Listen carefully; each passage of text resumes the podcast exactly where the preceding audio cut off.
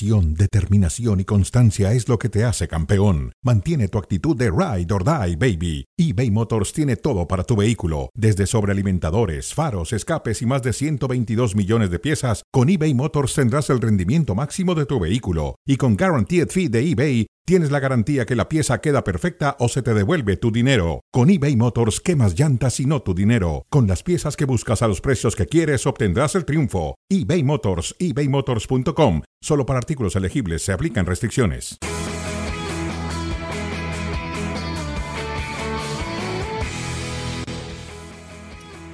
Saludos y bienvenidos a Fuera de Juego. Acá estamos con mucho gusto. Dionisio Estrada, Richard Méndez, un servidor de Alberto Franco con ustedes. Vaya resultado del Girona.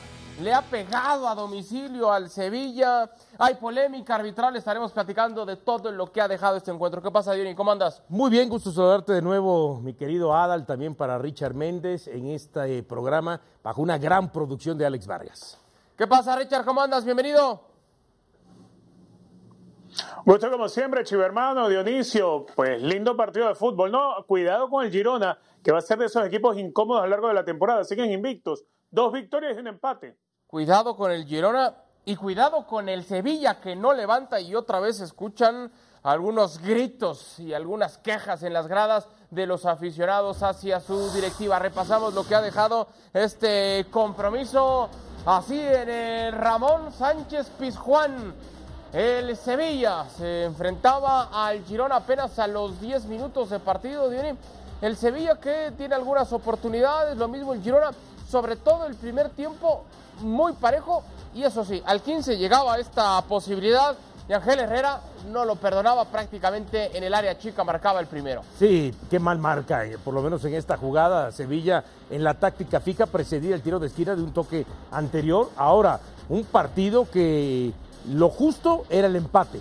Y no necesariamente por ese penal que después el árbitro termina retractándose, sino porque lo ofrecido por los dos equipos, ninguno echándose para atrás, los dos yendo a buscar la portería eh, del equipo del rival, portero siendo figura en algún momento de uno o de otro lado. Entonces, este, lo mejor era por lo menos el empate.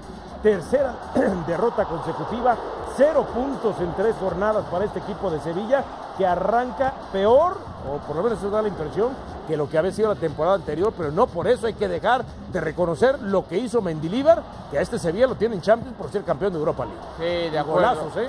Golazo. García, sí, con este remate espectacular al 55.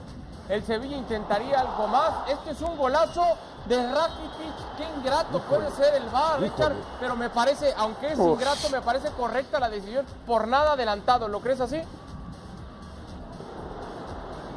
Sí, totalmente. Muy, muy ajustadito, pero para mí eh, eh, era, era fuera de lugar. Pero son el tipo de acciones que tú, tú quieres que terminen en gol, porque una definición espectacular la que conseguía Rakitic.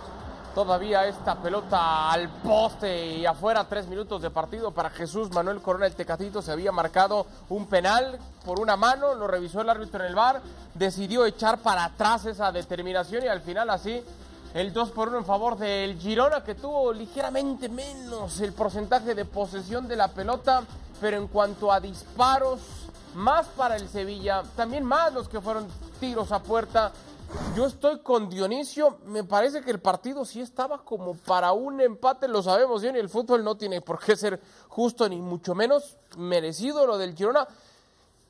Ingrato, vuelvo a utilizar esa palabra, ingrato el resultado para el Sevilla que creo que mereció un poquito más. Sí, pero también sería ingrato desde la tribuna lo que decías cuando acabó el partido, lo, los eh, abucheos, los gritos de la afición eh, reprobando lo que fue el resultado, porque por lo menos desde la actitud, desde la disposición, predisposición del equipo, a ver, no en balde tienes 21 disparos. Sí, lamentablemente solamente cuatro a puerta de esos este, 21 disparos pero fue un equipo que intentó, que buscó por afuera, por dentro, con disparos de media, larga distancia, con jugada táctica fija. O sea, no se le puede reclamar al Sevilla como a lo mejor gente pensaría por el resultado nada más. Eh, tienes que ver la actitud, la disposición y parte del funcionamiento, ¿no? Pero creo, Richard, que eh, los gritos de los abucheos no son como tal por lo que pasa hoy, sino por lo que llevan en lo que llevamos de esta liga, tres partidos, tres derrotas, el Sevilla es último de la general, creo que hacia allá apuntan estas quejas, ¿no? por parte del aficionado. Y que no se nos olvide, Adal, Dionisio, que el Sevilla sufrió muchísimo la temporada pasada, que era una plantilla que se iba comiendo técnico que llegaba, técnico que se lo comía la plantilla. Recordemos lo que pasa con Jorge Sampaoli, recordemos que es una directiva que finalmente no ha hecho inversiones ya no está Monchi, ¿no? Tratar de rejuvenecer la plantilla. Claro, ya se siguen confiando en que, bueno, tenemos algunos que otros jugadores que ganaron la Copa del Mundo. Sí, está muy bien, pero no con todos puedes contar. El equipo no termina de funcionar. La temporada pasada fue un verdadero calvario para el equipo andaluz. Recordando que sí, se termina ganando la UEFA Europa League y eso quizá maquilla lo que fue una terrible temporada, porque Sevilla no se había convertido en un equipo para aspirar a competiciones europeas como tal vez nos había acostumbrado en el pasado. Y si a eso le sumamos este mal arranque de liga con las tres derrotas, hay, otro, otro lunar que de pronto a muchos les hace eh, pensar que la cosa no está tan grave por el gran partido. Está siendo injusto con Mendilibar, Richard, ¿eh? Está siendo injusto con Mendilibar, Richard. Porque, a ver, entiendo lo que tú dices y lo comparto. Con fue, fue, una terrible. Con lo, que, con lo que no hace la directiva. A ver, fue una terrible temporada, lo entiendo y lo comparto contigo, pero dentro de eso terrible hay que destacar en qué momento llegó Mendilíbar cuando ni Lopetegui ni el propio San Paoli le encontraban la vuelta al equipo. Lograron salir de la zona del descenso y contra todo pronóstico, porque hoy no me vengan a decir que el Sevilla, más allá de que está acostumbrado a ganar la Europa League, no era el primero, segundo, ni tercero, ni cuarto candidato a llevársela. Hoy la afición y gente como Richard Méndez tienen memoria corta en el caso de Mendilíbar. No. Dionisio, nunca me he referido a Mendilíbar, me he referido en todo momento a la directiva, por delante, que no hizo inversión relevante la temporada pasada. ¿Cómo que me lo estoy llevando por delante? No, en absoluto, en absoluto. Lo que sí te digo es que terminan siendo dos islas, lo que fue el título de la UEFA Europa League, y lo que termina siendo el gran partido que hizo hace pocas semanas contra el Manchester City por la Supercopa, pero que los resultados son fatales, que el equipo defiende mal. ¿Quién es el que para la defensiva? No es Mendilíbar. ¿Quién es el que pone los 11 hombres en la cancha? No es Mendilíbar. ¿A qué juega el Sevilla? A lo que le pide Mendilíbar. Obviamente el equipo no anda bien y él tiene que ser uno de los responsables, pero la mayor responsabilidad es de los directivos, eso, lo, eso es lo que te vengo diciendo desde hace un rato. Pero Mendilibar tiene su responsabilidad. Ahora no vamos, no vamos a darnos la vuelta hacia atrás porque logró el equipo levantarse. No, pero hay que darle un poco más de oxígeno y de crédito, Richard. El gol de Yangel Herrera es un desastre defensivo. Está bien, pero, pero hay que dar un poquito más de crédito y, oxígeno a Mendilibar, porque bien destacas ese partido del Manchester City cuando muchos pensábamos que lo podía pasar por encima, arrollar, meter cuatro goles, lo terminó llevando hasta las últimas instancias de la vía penal con ese uno a uno. Está hablando en estos momentos Iván Rakitic. A... Bueno, hay un mérito. ¿Cuántos al término del partido habla Rakitic que marcó un golazo y se lo terminaron anulando. Escuchamos. Sí, por supuesto que sí. Creo que eh, no es lo que queríamos, eh, no lo que tenemos que hacer, pero creo que otra vez hicimos un un buen partido, llegando muchísimas veces y es una pena que, todo el trabajo del equipo no, no nos devuelve en, puntos. ¿Cómo lo explicas precisamente? ¿Dónde ves la causa? Porque como bien dices, con muchas llegadas desde el inicio, prácticamente 20 remates, es verdad que entre 5 entre los tres palos, con un gol anulado, una jugada también polémica, pero ¿cuál es la causa de que no hayáis conseguido puntuar? Pues justo que esos pequeños detalles ahora mismo nos salen a nuestro, a nuestro favor. Eh, tenemos que trabajar aún más para que eh, salgan esas cosas, ¿no? Y bueno, no dejaremos de, trabajar, de prepararnos bien, porque el, porque el equipo merece, merece muchísimo más. Hicimos hoy muchas cosas muy bien y es una pena que el equipo no saque nada hoy. ¿Esto preocupa más teniendo en cuenta de dónde veníais el año pasado con lo que pasó el año pasado? No tiene nada que ver el año pasado con este. Creo que ahora hacemos muchas cosas muy bien. El año pasado no llegábamos, ahora hicimos muchas cosas muy bien y aquí que trabajar más que nunca porque el equipo hace muchas cosas bien para sacar puntos y tenemos que sacar ya esos, eh, esos puntos que necesitamos. Iván fuera de juego por un palmo, al menos en las líneas que hemos visto, y esa mano de, de Iván que, que, tú, de David que, que, pita el árbitro, ¿tú la llegas a ver en el terreno de juego? ¿Qué os dice él? ¿Cómo, cómo lo no, a mí me gustaría que, que, ya que grabamos tanto y con, con la serie que está haciendo, que me parece eh, genial, pero me gustaría también que los mismos árbitros también se tienen que poner aquí y explicar lo que, tiene, lo que, lo que hacen, porque me parece muchas situaciones. Eh, no sé si me explico bien, pero me parece que no entienden bien el juego. Eh, llevan tantos años aquí y creo que estamos haciendo un poquito el cachondeo y, y, el tonto, porque un día sí, otro día no, después lo pita, después lo llama al bar para sacar una, uh, una línea de fuera de juego, tardan tres minutos y eso no entiendo. Muchas gracias. Palabras de Iván Rakitic, pegándole un buen tardo al arbitraje con esas dos polémicas. Primero por el gol, que creo que coincidimos los tres acá, bien anulado por milímetros, pero creo que sí está anulado. Y después ese penal que se había marcado en primera instancia y después que se determina echar para atrás. Ahí, ahí no sé, ahí me da la sensación que sí, que sí que sí existen argumentos como para echarlo para Por atrás. eso, ¿no? yo te pregunté dónde le pegó el balón, tú me dijiste aquí. Y lo peor de todo es que la decisión de viniendo el árbitro del bar es que le pega en el hombro. Yo no sé si Richard, que tenga una vista biónica o tipo Superman, porque yo no la tengo, yo vi que le pegó donde, lentes, ¿no? donde tú dices, y además usó lentes, pero nunca le pega en el hombro. Sí, pero, tiene razón Rakitic, eh, No, Richard. el hombro no le da. Tiene razón eh, Rakitic. A ver, Sigue yo existiendo esa necesidad de que escuchemos al árbitro y sobre todo a la gente de la caseta del bar en ese diálogo, esa conversación, para que nos expliquen realmente qué es lo que vieron y por qué te- te- determinan una marcación así, ¿no? Cuando lo quieres escuchar es porque obviamente no les crees, no crees en, en los Eso argumentos de las decisiones.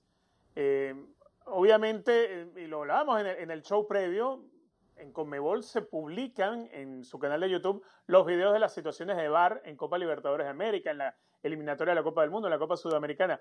Yo no sé si hacerlo en vivo, pero yo creo que eso no va a suceder nunca, ni en la liga ni en ningún lado, porque va a ser exponer demasiado a las pésimas decisiones a veces en los partidos, va a ser exponer demasiado de pronto el nivel de un árbitro, porque yo no me quiero imaginar que un árbitro pite mal a intención, sino que pita mal porque es malo. Es lo que yo me quiero imaginar. Ahora eso los expondría demasiado. Ahora, yo- demasiado, demasiado. Tú Pero dices, Richard, Sería, dale, sería dale. una- un, sería un buen escarmiento, ¿eh? Tenemos que hacer las cosas bien, sí o sí. Tú dices, Richard, que no lo vas a ver ni en la liga ni en ningún otro lado. No Quiz- lo van a hacer. quizá, quizá, No, en, en vivo nunca. Bueno, pero quizá, a ver, Richard, no se llega al nivel de lo que hay en Conmebol, pero lo- el experimento que se hizo en la Copa del Mundo femenil, yo creo que pudiera ayudar mucho. Y si la FIFA hizo ese experimento en una Copa del Mundo femenil, quizá en algún momento, por decreto, esperando que no sea sugerencia, pueda entonces este, establecer que todas las ligas que tengan VAR tienen que hacer eso. Sí, podría ser. Yo no lo veo tan lejano. Creo que no se va a dar pronto, Ojalá. pero no tan lejano. Veremos qué es lo que terminan decidiendo. Al final, tres minutos de partido para Jesús Manuel Corona, el Tecatito, esperando para ver si se mantiene en el Sevilla el futbolista mexicano o bien termina por decidir marcharse e ir a otro equipo, ya sea en la liga o bien esa opción que ha sonado tanto con los Rayados de Monterrey en el fútbol mexicano. Cerramos el tema de la derrota del Sevilla a manos de el conjunto del Girona para platicar ahora de la previa del Villarreal Barcelona de este domingo en donde el técnico del conjunto culé Xavi ha hablado un discurso muy similar al que recién escuchábamos ahora con Rakitic solicitando que se escuche el diálogo y sobre todo las razones de las determinaciones que toma el colegiado. Está positivo, está tranquilo, está eh, de alguna manera con ganas de, aportar en cuanto a, a goles, ¿no? Nos está aportando otras cosas. El otro día hizo una asistencia en el, en el segundo gol, creo que está trabajando bien para el equipo, que es lo más importante, ¿no? Y a partir de ahí, pues eh, ha tenido ocasiones y no ha estado con la efectividad que normalmente está, pero, pero que va a marcar goles. Y necesita goles como todos los delanteros, ya lo dije la, la semana pasada en rueda de prensa, ¿no? Pero estoy tranquilo, estoy tranquilo porque se le ve contento y se le ve feliz y con ganas de aportar al grupo. Yo, más, más allá de las, de las polémicas arbitrales, que pues, siempre habrán, a mí me gustaría ahora que, que abrimos un poco los entrenadores, ¿no? Que se nos, se nos escucha, ¿no? En el cooling break, en este parón que hacemos.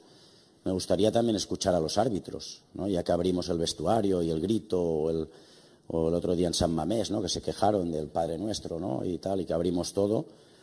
Pues también, ¿por qué no abrir las conversaciones de los árbitros, ¿no? En el bar y que se escuche, ¿no? Que la gente vea realmente lo que deciden, qué pasa, qué está pasando. Eso me gustaría. Me gustaría porque así vemos lo que, lo que ocurre y que realmente pitan lo que ven. Que eso es lo más importante, que sean, que sean justos, ¿no? Y me gustaría escucharles a los árbitros también.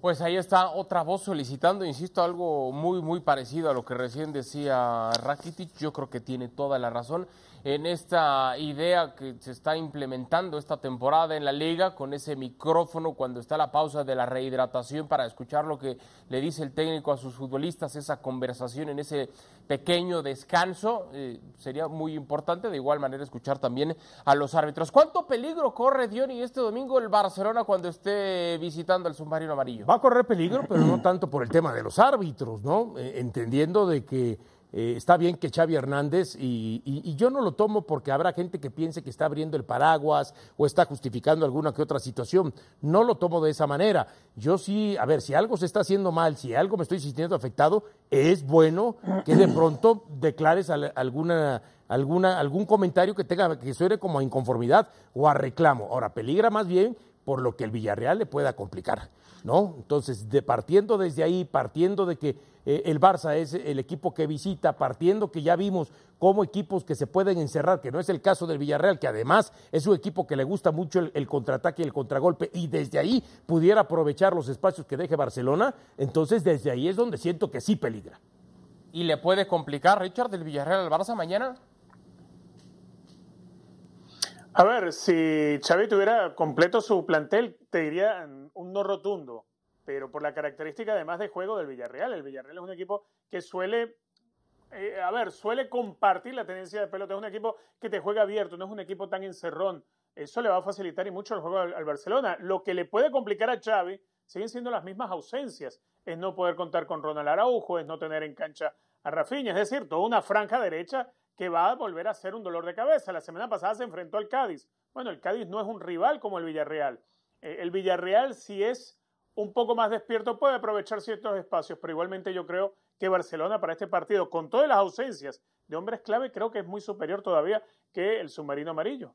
Vamos a ver en esa gráfica las ausencias que va a tener el Barcelona para el partido de mañana, porque es una realidad ante los futbolistas que están ahora entendiendo que recién se incorporan y que están tratando de entender lo que está pretendiendo Xavi, pues el no contar con Pedri por lesión, con Araujo por lesión, toda esa última, con Íñigo Martínez por lesión y por y sin Rafinha por suspensión, todo esto termina por complicarle. Sí, pero también lo de Pedri, Diony. Sí, es lo que te digo, sobre todo este último. Ah, correcto. Lo de Pedri, ¿no? Es lo que llama poderosamente la atención, porque además, ¿cuánto se ha hablado también del mal inicio que ha tenido Lewandowski? Pero recuerdo también que la temporada pasada, cuando Lewandowski entró eh, justamente en una sequía de goles, se estableció que eran por las lesiones que en su momento había tenido Pedri y también Dembélé, que eran sus abastecedores. Ahora otra vez Pedri vuelve a, lesionarse y si de por sí a Lewandowski le estaba costando, pues con la ausencia de Pedri, pues aparentemente le puede costar más. Por eso, como dice Richard, sí, también desde las ausencias que va a tener y lo que va a tener otra vez que mover el cuadro este Xavi Hernández, ahí es donde el Villarreal puede aprovechar. Yo mañana no descarto ¿Qué? ¿Un accidente? Que pierda el Barcelona. ¿En serio? Sí, sí, sí. Bueno, y si no, mm. sí, y si no es... Y que sea un partido que a lo mejor de pocos goles, como dijo nuestro productor, y que, ¿no? En ese aspecto también. El productor sabe mucho, ten cuidado. Eh, a ver, Richard, eh, si no es Pedri, entonces, ¿quién puede ayudar a Robert Lewandowski para que pueda salir de esa sequía? Y los caminos conducen a, cómo vas a acompañar entonces a Robert Lewandowski, ¿no? Si te imaginas de Ferran Torres y Ferran no sé si, si sea ese, ese compañero ideal como para poder ayudar en el trabajo de Lewandowski. Lo que creo es que va a ser a la inversa. Me parece a mí que Xavi ante el momento de encontrarse con poco fluido de juego para alimentar, para abastecer a alguien como Lewandowski, lo va a utilizar de otra manera. Lewandowski arrastrando marca, que lo hace bastante bien el polaco, Lewandowski abriendo espacio, y ahí es donde sí, de pronto alguien que venga de mitad de cancha, en esa segunda línea de ataque, o mm, si se le vuelve a presentar la oportunidad a alguien como Ferran, pues pueda cambiar el, destino del partido. Yo sigo viendo igualmente a Barcelona mucho más que el Villarreal, porque el Villarreal, de todos modos, la mayor amenaza que yo le veo es, es Sorlot pero yo creo que solo todavía no termina de encajar dentro de, la idea de juego que tiene Quique Setién. Así que creo que Barcelona igual, más allá de las dificultades que va a tener Lewandowski, que ya las viene arrastrando, va todavía a tener cómo, cómo vencer al Villarreal en el, en el Estadio de la Cerámica. Escucho muchos, no muchos, algunos, Diony, aficionados del Barcelona muy esperanzados en el talento que tiene Lamin Yamal, futbolista que va a ser convocado por la selección española de alguna manera para poder bloquear una futura posible convocatoria por parte de, de Marruecos. Pero estamos hablando de un adolescente y ya pasamos con el Barça esta discusión, esta plática de los adolescentes, y lo digo con respeto, los muy jovencitos en el Barça. 16 años, ¿no? 16 años como para ponerle una responsabilidad de este tamaño. Ojo, no nada más del Barcelona, también de España. Lo vimos a media semana donde tuvo esa reunión, eh, asediado así, con cualquier cantidad de gente que, que se quería acercar, protegido, cuidado de pronto no sé si es tanta la necesidad en el Barça ante futbolistas que son muy jóvenes, no nada más en la edad, también en la trayectoria, y la carrera. Insisto, ya habíamos pasado en este camino con el Barça la temporada. Están ávidos siempre que sale o si Ansu Fati o si Pedri o en este caso este jugador y más atrás nos podemos ir hasta por el, con el propio Borgan Kirkish, ¿no? De que ¿Cuál es el sustituto de Lionel Messi? ¿O cuáles son los sustitutos que puedan por lo menos alcanzar lo que era Iniesta o el propio Xavi Hernández? Y eso le termina haciendo mal al jugador del Barcelona, aquel jugador jovencito, y no porque se lo crea, sino por lo que tú dices, le empiezas a poner una losa de cemento, una mochila que no la tienes que poner todavía. Eh, tan es así que desde la temporada pasada también se hablaba del tema de Pedri, que había que ponérsela, y, y, resulta que al final de cuentas les termina jugando en contra. Entonces yo creo que sí tienen que quitar un poco el pie del acelerador y no sentirse Verstappen, este, los del Barcelona, cada vez que sale un jugador joven con ciertas características, con cierto talento y con cierto nivel. Me gustó mucho el ejemplo que acabas de dar. No, pues ya te estoy dando, ya sabes. Hay una necesidad, muchachos. Sí. Hay una necesidad urgente del, Barcelona para poder conducir las cosas así. Acordémonos que, que, Barcelona ha salido de su crisis económica, que la temporada pasada hubo que, activar palancas no para fichar, sino para poner los números en tinta azul ante, ante eh, eh, eh, el estado de cuenta del club. Entonces hoy en día Barcelona tiene que mirar adentro, tiene que mirar a la cantera. Y obviamente hay chicos con muchísimo talento, pero la necesidad te obliga a apurarlos.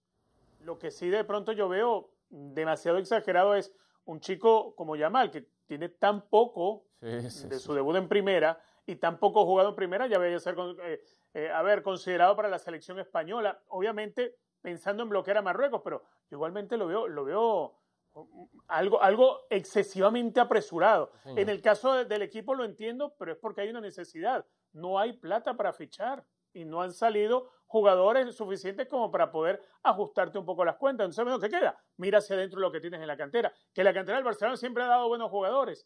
El tema es que ahora hay que apurarle los procesos para que estén listos. Pero los están reventando, Richard. todo el tiempo te vas a encontrar con fenómenos. Ahora, si hablamos de ausencias importantes. pero todo el tiempo no te vas a encontrar con fenómenos. claro, de acuerdo. Ah, si hablamos de, ausencias importantes en el Barça, de cara a este compromiso de mañana, ¿no? Pero, pero ante esta cantidad de lesionados, si uno voltea a ver al Real Madrid, es que en la Casa Blanca eh, están peor todavía, porque el Real Madrid no podrá contar un buen rato con Militao y con Courtois, con Gurel también operado.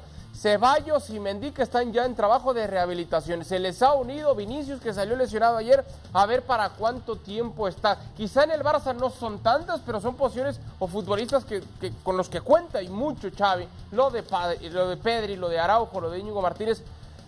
¿A quién Diony le puede pesar más estas ausencias al Barça?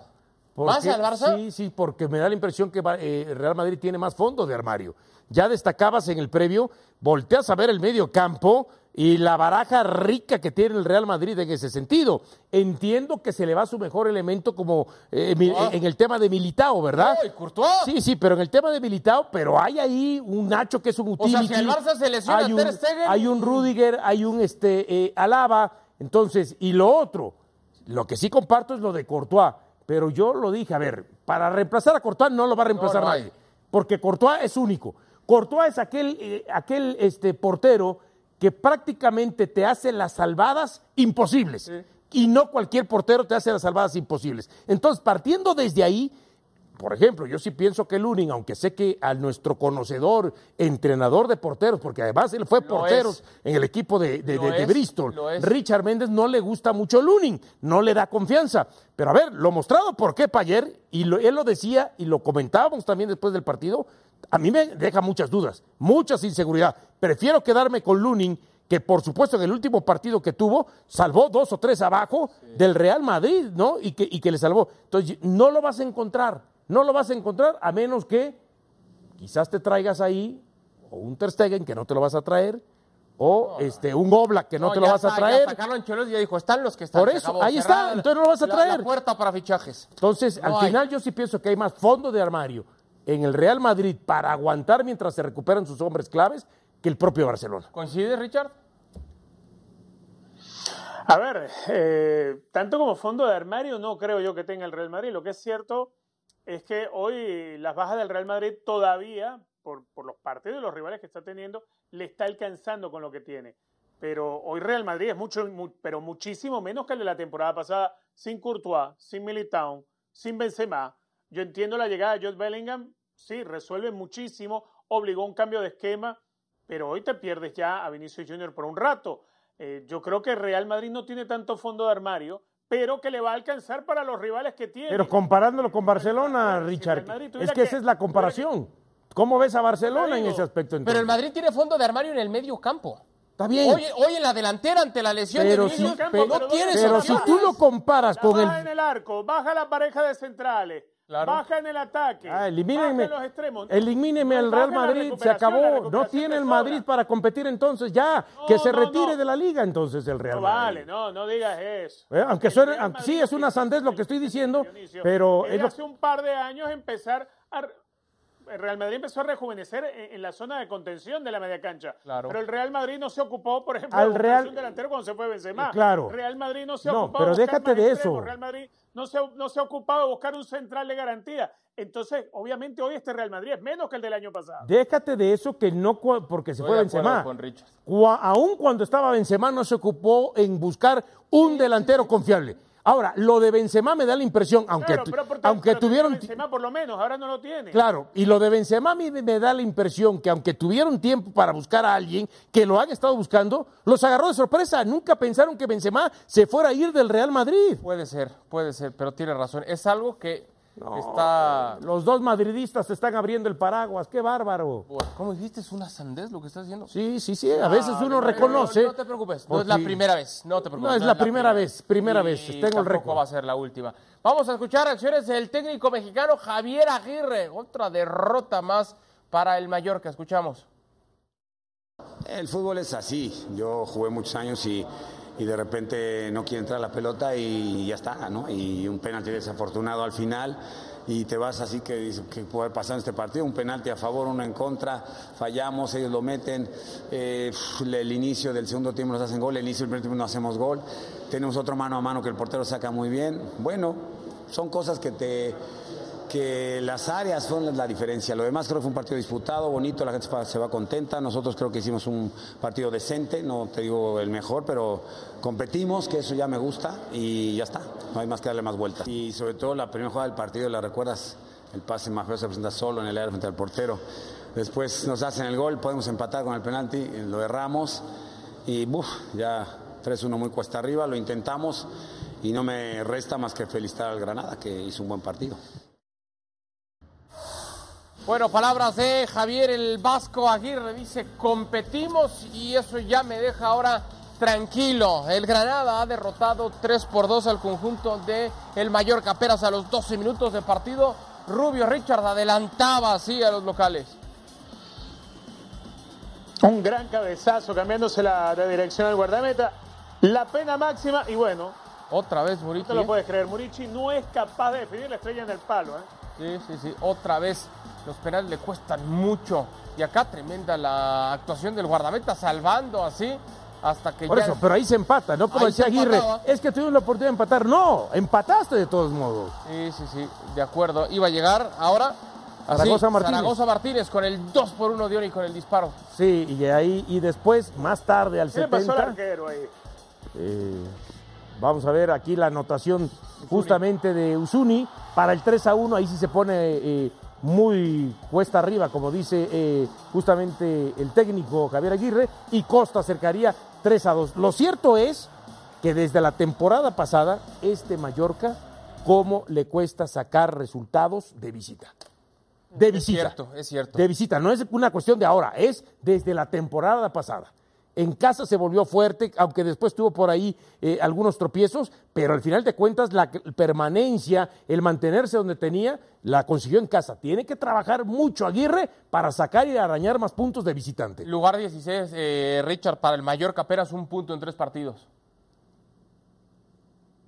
Sí, eh, a ver, la directiva del Mallorca vuelve a confiar en el efecto Aguirre de aquel momento de salvar al equipo del descenso. Si a ti no te mejoran el equipo y el plantel, llega en un momento que ese, ese efecto de salvación no te va a alcanzar. Hoy por ahora se mantiene a mitad de tabla. Es lo más que puede aspirar, pero la directiva tiene que poner algo también. Sí, es verdad, es verdad. Y tanto que estuvo pidiendo Javier Aguirre a un defensor, se hablaba del mexicano César Montes, Sí, que al pero- parecer no se lo van a, a conceder. Nada. Bueno, llegamos al final de esta edición de Sports Center. Gracias por habernos acompañado, Diony. ¿Sport Gracias. Center o de fuera de juego? De fuera de juego. Es que te, te toca Sport Center, te entiendo. programa. Te entiendo, te entiendo, no hay problema. Gracias por Sí, apoyarme. Yo siempre A te nombre apoyo. de Luis Estrada, de Richard Méndez. Gracias, Richard. Fuera de juego. Hasta el día de mañana.